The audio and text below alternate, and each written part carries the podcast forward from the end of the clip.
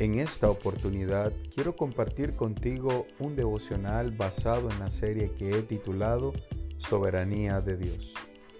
En él, asimismo, tuvimos herencia, habiendo sido predestinados conforme al propósito del que hace todas las cosas según el designio de su voluntad. Dice Efesios 1:11. Se requiere de una fe salvífica para creer que fuimos predestinados para gozar de una vida eterna con Dios en el cielo. El regalo de la salvación nos hace herederos juntamente con Cristo. La Biblia dice en Romanos 8 del 16 al 17, el Espíritu mismo da testimonio a nuestro espíritu de que somos hijos de Dios.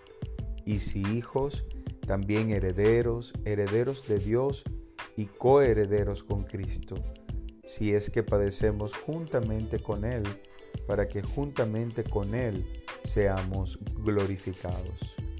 Gloria a Dios por ese día que fuimos alcanzados por su gracia y sellados con su Espíritu Santo.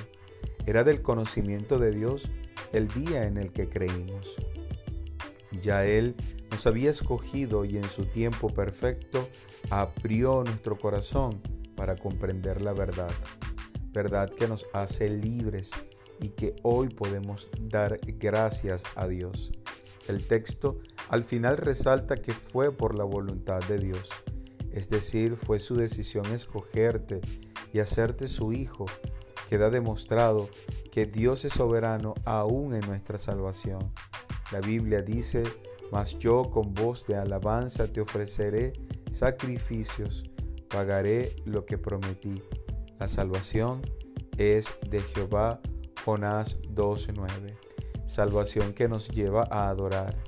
¿Y tú qué experimentas cuando meditas en esta gran verdad?